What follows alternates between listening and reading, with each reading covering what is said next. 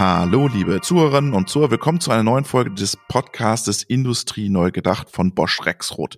Mein Name ist Robert Weber und wir haben heute einen der Männer der Zukunft, würde ich sagen. Matthias Kuras. Hallo, Matthias. Grüß dich. Hallo, Robert. Du beschäftigst dich nämlich mit Wasserstoff, dazu aber später etwas mehr. Bevor wir jetzt ins Thema einsteigen, stell dich doch ganz kurz den Zuhörern und Zuhörern vor. Wer bist du? Was machst du? Von welcher Firma kommst du? Ja, sehr gern. Hallo, liebe Zuhörer. Matthias Kuras, wie schon erwähnt, äh, ich bin der Geschäftsführer von Maximator Hydrogen. Das heißt, ich bin hier verantwortlich für alles, was das Thema Wasserstofftankstelle betrifft. Mhm. Was ähm, macht die Firma? Ja, wir entwickeln, projektieren und bauen Wasserstofftankstellen. Was heißt das am Ende? Wir produzieren die Anlagentechnologie selber, welche notwendig ist. Was umfasst das aktuell? Das umfasst Speicher, Zapfsäulen, und unser Herzstück, den Wasserstoffverdichter. Und bei euch läuft's oder brummt? Es brummt, ja. Es ist wahnsinnig viel los. Die Anfragenflut ist extrem hoch. Das Thema Wasserstoff ist in aller Munde. Das geht über unser eigentliches Tun hinaus. Wir sind zu vielen Interviews, Zeitungsartikeln, Diskussionsrunden rund ums Thema Wasserstoff eingeladen. Mhm. Also es brummt wirklich. Gib uns doch mal eine kurze Einschätzung, Matthias. Ist das jetzt das Allheilmittel? Persönlich würde ich sagen, ja, natürlich. Auf jeden Fall kann man sagen, Wasserstoff wird ein Energievektor werden. Das heißt, er wird als Energiespeicher fungieren, er wird Energie übertragen. Und für uns ganz wichtig, da wir Wasserstofftankstellen bauen, er wird auch als Kraftstoff für die Mobilität eine Rolle spielen. Das Allheilmittel ja, mhm. wird es wahrscheinlich nicht alleinig sein, aber es wird ein großer Teil und ein Schwerpunkt werden, wenn wir das, was wir Energiewende nennen, erfolgreich gestalten wollen. Wenn ihr jetzt diese Wasserstofftankstellen baut, sprechen wir da jetzt über schon grünen Wasserstoff oder noch blauen nennt man ihn, glaube ich, oder? Blauen Wasserstoff? Ja, da ist die Farbenlehre, die ist vielfältig. Ja, das geht von Grau, Schwarz über Blau, Türkis, Pink, Gelb, Weiß, Grün. Also Wahnsinn. Da gibt's den kompletten Regenbogen. Und wenn wir Wasserstofftankstellen bauen, ist es gar nicht so sehr ähm, von Interesse, wo der Wasserstoff herkommt. Das ganze Thema Wasserstoff als Energievektor und auch als Kraftstoff macht am Ende aber nur Sinn, wenn Wasserstoff grün ist. Das heißt, wenn der Strom, der zur Produktion notwendig ist, auch erneuerbar hergestellt wurde. Mhm. Du hast gesagt, Hoffnungsträger, Hoffnungsstoff. Diese Tankstellen, die ihr baut, ist das jetzt für Pkw? Weil ich habe doch immer gelernt, für Pkw lohnt sich das ganze Thema Wasserstoff nicht. Ja, also unsere Tankstellen ganz grundsätzlich ähm, sind erstmal unabhängig davon, was am Ende an der Nossel, an der Zapfkupplung hängt. Aber ja, wir bauen heute Tankstellen mit äh, dem Fokus für LKWs, weil es da am ehesten aktuell Sinn macht und auch notwendig ist, dass wir eine Lösung für die Dekarbonisierung oder Defossilisierung finden. Nichtsdestotrotz betanken wir auch PKWs und wir hier bei uns in Nordhausen bei Maximada Hydrogen fahren selber 14 Wasserstofffahrzeuge. Mhm. LKWs. PKWs. Wir haben zehn Mirais, zehn Toyota Mirais und zwei Hyundai Nexus. Ja. ja. Lohnt sich das? Ist das effizient? Also Lohnen, Lohnen ist immer so ein Geldthema. Ja. Es gab Zeiten dieses Jahr, da hat sich schon gelohnt. Ja, da war Wasserstoff günstiger gesehen auf 100 Kilometer wie konventionelle Kraftstoffe. Am Ende ist ein Wasserstofftriebstrang äh, auch effizienter als ein heutiger Verbrenner, aber weniger effizient als ein äh, rein batterieelektrisches Fahrzeug. Mhm. Lohnen tut sich allemal, weil es am Ende in emissionsfreier Form von äh, Mobilität ist und wir sie damit brauchen, ja, um zunehmend unsere Flotten zu defossilisieren oder emissionsfrei zu machen. Du hast ja gerade gesagt, Mirai, Toyota ist da ja einer der Vorreiter in dem Bereich. BMW steigt jetzt auch wieder ein. Die waren ja vor ein paar Jahren mal, haben sie mal einen präsentiert, sind dann ausgestiegen, wollen jetzt wieder rein äh, in das ganze Thema. Äh, glaubst du, dass es im Pkw nochmal kommt? Ja, also ich glaube, in, in den, im Segment der Oberklassen und der SUVs ähm, wird Wasserstoff definitiv auch in Zukunft eine Rolle spielen. Ja. Natürlich erstmal als Nische, aber perspektivisch, wenn eine Infrastruktur aufgebaut ist, vor allen Dingen über den Ausbau für die Nutzfahrzeuge, dann wird am Ende auch Wasserstoff im Pkw wieder eine Rolle spielen, weil es dem Kunden, so wie mir, dem Nutzer, die Möglichkeit gibt, seinen Nutzungsverhalten nicht ändern zu müssen. Ja. Also ich fahre heute schon mit einem Wasserstoffauto von Berlin nach Wien in einer ähnlichen Reisegeschwindigkeit wie mit einem konventionellen Fahrzeug. Ähm, das heißt, ich muss mein Nutzerverhalten nicht anpassen. Und das ist natürlich ein Komfort, ja, den am Ende, denke ich, sich einige Leute leisten werden wollen. Mhm. Und das heißt, dafür gibt es dann definitiv auch einen Markt. Mhm. Jetzt hast du das Thema angesprochen, SUV und Limousinen und äh, Großfläche und du hast das Thema so Infrastruktur so gestrichen. Jetzt hast du gesagt, ihr baut die Tankstellen. Was braucht es denn für diese Infrastruktur? Wir bauen jetzt große LNG-Terminals, die sollen dann irgendwann später auch mal Ammoniak können oder Wasserstoff können. Können denn unsere Pipeline-Systeme, die wir jetzt haben, auch Wasserstoff bedienen in Deutschland? Also tatsächlich gibt es dazu vielfältige Studien und auch erst sehr sehr kürzlich dazu eine Veröffentlichung von den deutschen Netzbetreibern, dass grob gesagt 80 Prozent unserer heutigen Pipeline-Infrastruktur ähm, auch wasserstoff-ready ist. Ja, das heißt, wir könnten ziemlich zügig eine vorhandene Infrastruktur, Pipeline-Infrastruktur für Wasserstoff verwenden. Das wird jetzt in verschiedenen kleinen Insellösungen ausprobiert und perspektivisch dann werden diese Inseln miteinander verbunden. Was es braucht, ist natürlich zum einen diese genau Pipeline-Infrastruktur zum Transport von Wasserstoff. Wir brauchen eine Infrastruktur, um den Wasserstoff unter Druck zu bringen, ja, um ihn dann wieder für Endverbraucher nutzbar zu machen, sprich unsere Tankstellen zum Beispiel, oder wenn es Anlagen sind, um ihn in der Chemie zu verwenden, zum Teil braucht man höhere Drücke bei 80 Bar. Mhm. Das heißt, da braucht es nochmal eine Infrastruktur am Ende von der Pipeline und natürlich braucht es eine Infrastruktur zum Erzeugen oder zur Produktion des Wasserstoffs. Ja. Mhm. Du hast der LNG-Terminal angesprochen, ähnlich äh, Gedanken gibt es beim Wasserstoff, den Wasserstoff zu importieren. Ja, mhm. Auf EU-Level sagt man ungefähr all die Hälfte des Wasserstoffs, der 2030 benötigt wird, wird importiert. Dafür wird es Terminals brauchen. Ja ganz kurz, Matthias, das finde ich spannend, weil ich glaube, in der breiten Bevölkerung ist es noch nicht verstanden, dass das hier keine Subsistenzwirtschaft werden wird mit Wasserstoff. Das wird nicht so richtig gesagt, aber man muss ganz viel auch importieren für das Thema. Ja, genau. Also wie gesagt, das hängt auch davon ab, wie gut wir jetzt, wie schnell wir sind als Wasserstoffwirtschaft. Ja, je langsamer wir sind, umso mehr Wasserstoff wird importiert werden, weil die Erzeuger in den energiereichen das heißt, äh, Regionen, da wo äh, quasi erneuerbare Energien sehr günstig sind, jetzt natürlich äh, auf dem Gaspedal stehen, um Wasserstoff zu produzieren und dann in die Welt zu exportieren. Ja? Weil wir werden in Europa unseren gesamten Energiebedarf nicht aus eigener Erzeugung stemmen können. Ja, das werden wir in Deutschland nicht schaffen und das wird Gesamteuropa nicht schaffen. Das heißt, wir werden Energie importieren müssen und das muss man schon ansprechen und auch laut aussprechen. Ich glaube, aber hast du auch das Gefühl, dass das in der Diskussion so ein bisschen, dann da ging es ja um Gas und substituieren wir durch Wasserstoff und dann war immer so, mh, hm, ja, das schaffen wir in Deutschland, europäische Wasserstoffstrategie. Hörte, das hörte sich für mich immer im ersten Schritt so an, das machen wir in Europa, aber dass wir Zulieferungen aus Südamerika, Chile, Kanada, Nordafrika brauchen, das kam dann so erst im zweiten, dritten Schritt. Ganz genau. Also das ist auch so. Ja, man sieht jetzt, die Partnerschaften werden geschlossen. Mhm. Das war von Anfang an, glaube ich, auch nicht allen klar, welche Größenordnung das annimmt mhm. oder annehmen muss. Das Thema geht am Ende sogar noch weiter darüber hinaus, dass man sagen muss, ähm, energieintensive Industrien, ja, wenn wir es nicht schaffen, diesen Standortfaktor hier in Europa zu realisieren, dass äh, wir Wasserstoff oder günstige Energie nach Europa holen, dass sich dann diese energieintensiven Industrien natürlich auch fragen werden, ist das noch der richtige Standort? Ja, und daher kam das Thema, glaube ich, auf den Tisch, dass man sagen muss, wir müssen als Politik jetzt recht zügig uns darum kümmern, dass wir Energie ausreichend äh, nach Europa holen, damit diese Industrien auch hier weiter beheimatet bleiben. Mhm. Ihr stellt diese Tankstellen her, da gehen wir gleich später nochmal auf die Technik ein bisschen drauf ein. Wie kriegst du jetzt deinen Wasserstoff zu der Tankstelle? Also Stand heute, genau, bin ich äh, eigentlich nur Technologielieferant, aber ich kriege natürlich mit, wie die Betreiber unserer Technologie ihren Wasserstoff an die Tankstelle kriegen. Das ist heute ähm, angelieferter Wasserstoff über die Straße, sprich über LKWs und oder Logistiktransporte. Das heißt, entweder wird der Wasserstoff in solchen Wechselbrückencontainern angeliefert oder eben mit LKWs angeliefert. Im druckförmigen Zustand. Der ein oder andere sieht die ab und zu auf der Straße, da liegen große horizontale Speicher auf den LKWs, das sind dann meistens Wasserstofftransporte. Mhm.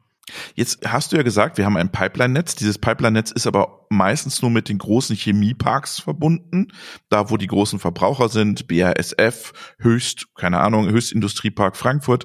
Ist es für dich, wenn du, du bist jetzt Wasserstofftankenhersteller, ist es für dich nicht auch ein Thema, dass du sagst, wir müssen dezentrale Versorgung von Gewerbegebieten in Zukunft sicherstellen? Und wäre das nicht für euch ein Markt, da reinzugehen? Also ja, es ist eine ganz klare Frage der Standortoptimierung am Ende. Ja, wie sind die Gegebenheiten? Macht es Sinn, Wasserstoff anzuliefern? Habe ich einen Pipeline-Anschluss oder nicht? Oder produziere ich ihn vor Ort? Genau. Das spielt vor allen Dingen in großen Umschlagszentren eine Rolle, ob das jetzt für Personen oder Güter ist. ist auch erstmal zweitens, sprich für große Häfen, Flughäfen, ähm, Nahverkehrsunternehmen ist das tatsächlich eine Fragestellung, die die sich stellen. Und das ist ein Geschäftsfeld, Wasserstoff lokal vor Ort zu erzeugen, meistens mittels Elektrolyse, was eine Schwesterfirma von uns auch heute schon macht und wir auch schon in einem Projekt in Wuppertal realisiert haben. Für uns liegt ob der Marktentwicklung, die notwendig ist, der Fokus ganz klar auf der Tankstelle selber. Mhm. Für Projekte, wo das notwendig ist, vermitteln wir dann zu Firmen, die diese Produktionsanlagen für den Wasserstoff dann herstellen, natürlich weiter. Mhm. Jetzt lass uns mal zu deiner Tankstelle kommen. Du bist ja, hast es ja schon mehrmals darauf hingewiesen. Was ist der Unterschied zu einer traditionellen Tankstelle? Ja, der größte Unterschied ist, dass wir den Gas betanken ins Fahrzeug. Wasserstoff ist gasförmig bei Umgebungsbedingungen. Ähm, es ist auch das kleinste Molekül, das heißt, es hat die kleinste Dichte. Ja. Und das führt dazu, dass wir es auf sehr hohe Drücke verdichten müssen. Bis zu 700 Bar, das sind 700 Atmosphären müssen wir es verdichten und das ist auch der größte Unterschied. Ja. Wenn wir Gase betanken wollen in Fahrzeuge, brauchen wir sehr hohe Drücke und deswegen brauchen wir deutlich mehr Anlagenequipment vor Ort an der Tankstelle. Also es ist nicht nur die kleine Pumpe unten in der Zapfsäule, so wie man das heute kennt, sondern es ist tatsächlich ein etwas größerer Anlagenumfang auf so einer Tankstelle, um den Wasserstoff dann auch bis zu 700 Bar zu verdichten. Mhm. Und was bedeutet das dann in der Entwicklung? Wie, wie seid ihr da rangegangen an das Thema? Wie lange beschäftigt ihr euch schon mit dem Thema Tankstelle für Wasserstoff? Also Einzelne von uns innerhalb der Firma beschäftigen sich mit dem Thema auch schon unter anderen Namen, ja, seit 20 Jahren mit dem Thema Wasserstofftankstelle, Wasserstoffverdichtung. In so einer Wasserstofftankstelle ist tatsächlich das Herz der Verdichter. So sind wir auch herangegangen, uns zu fragen, was braucht es für so eine Wasserstofftankstelle? Wo stehen wir mit der Technologie? Und da sind wir ganz klar zum Wasserstoffverdichter gekommen. Das ist das Herzstück. Haben uns gefragt, können wir da etwas besser machen? Welche Erfahrungen haben wir in, äh, gesammelt, auch bei vorherigen Arbeitgebern? Das haben wir alles einfließen lassen in eine neue Entwicklung von dem Wasserstoffverdichter, den wir dann bei Maximator und Maximator Hydrogen entwickelt haben, jetzt in den Markt bringen. Ja, und so ein, das ein oder andere Problemchen, nenne ich es mal, der Vergangenheit von Wasserstofftankstellen damit auch lösen. Ja. Ähm, und das war unser Markteintritt. Was waren das Problemchen? Ja, die Probleme sind, sind zum einen, dass wenn man verdichtet und auf 700 Bar verdichtet, es eine entscheidende Rolle spielt, wie gut ich meinen Verdichter abdichte. Man kann sagen, diese Dichtung, die äquivalent ist zu einem Kolbenring im klassischen Verbrennungsmotor. Das ist das kritischste Bauteil.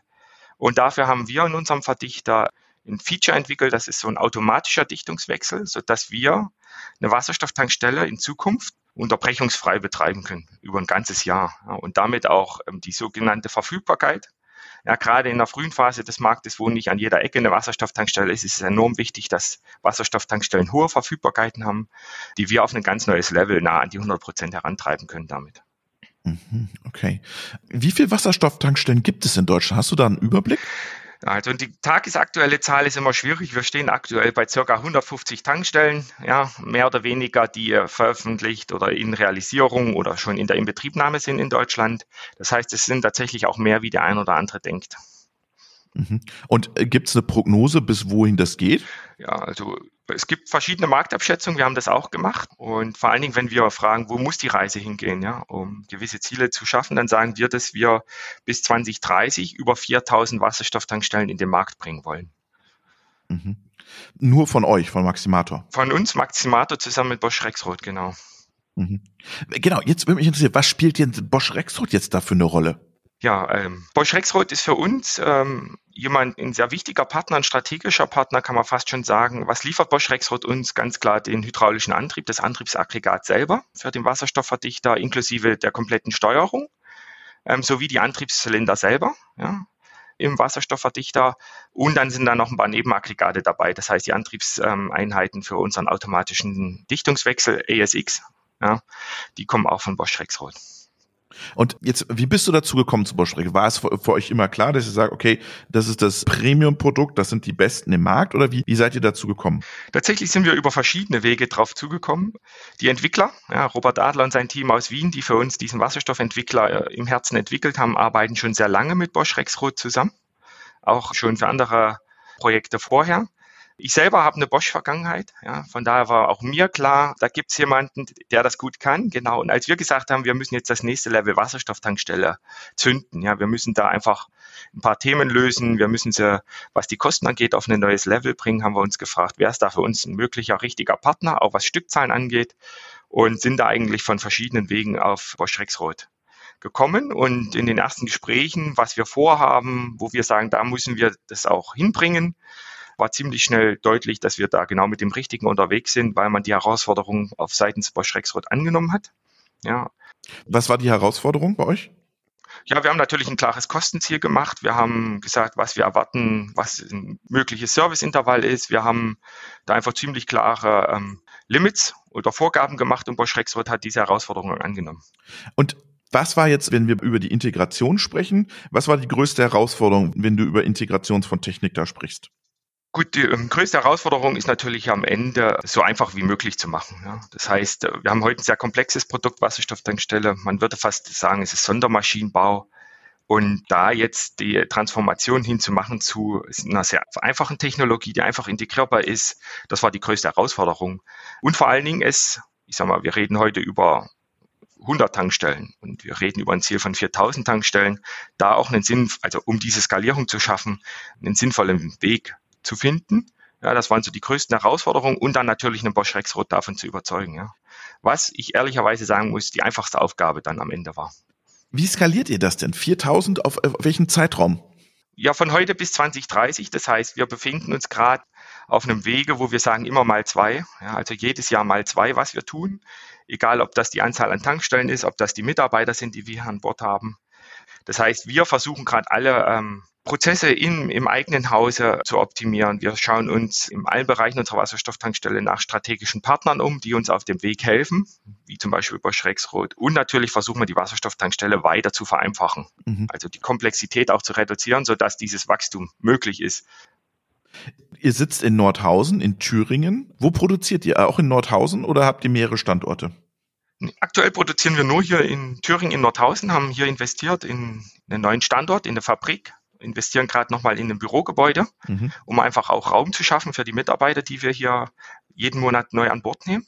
Bis 2025 sind die Produktionskapazitäten auch ausreichend. Ja, spätestens ab diesem Zeitraum müssen wir uns über weitere Produktionsstandorte Gedanken machen, um das weitere Wachstum zu realisieren. Und legt ihr in diesem mal zwei, multiplizieren mal zwei pro Jahr, seid ihr da drin? Verdoppelung? Wir haben es jetzt zweimal hintereinander geschafft. Ja. Natürlich werden die Aufgaben nicht ähm, einfacher. Wir reden jetzt über eine Firma, die mittlerweile eine Größe von 150 Mitarbeitern angenommen hat. Das heißt, es kommen einfach ganz andere Themen dazu. Mhm. Für nächstes Jahr ist das mal zwei wieder geplant. Und wir befinden uns, denke ich, auf einem sehr guten Wege, weil wir mit unserer neuen Generation Wasserstofftankstelle auch nochmal einen deutlichen Schritt an Komplexitätsreduzierung gemacht haben. Mhm. Jetzt äh, sprechen wir ja nur über Deutschland. Äh? Dieser Wasserstoffmarkt ist ja ein europäischer, wenn nicht sogar ein nordamerikanischer Markt, wenn nicht sogar noch mehr. Wie sieht das in den anderen Märkten aus? Das ist richtig. Also am Ende kann man sagen, es ist ein weltweiter Markt. Ja, und die Hälfte des Marktes findet auch außerhalb von China statt. Mhm. Wir sind aktiv aktuell in Europa und steigen gerade in den nordamerikanischen Markt ein. Von daher auch da genau richtig ähm, und bereiten den Markteintritt jetzt äh, für den Mittleren Osten und Australien vor.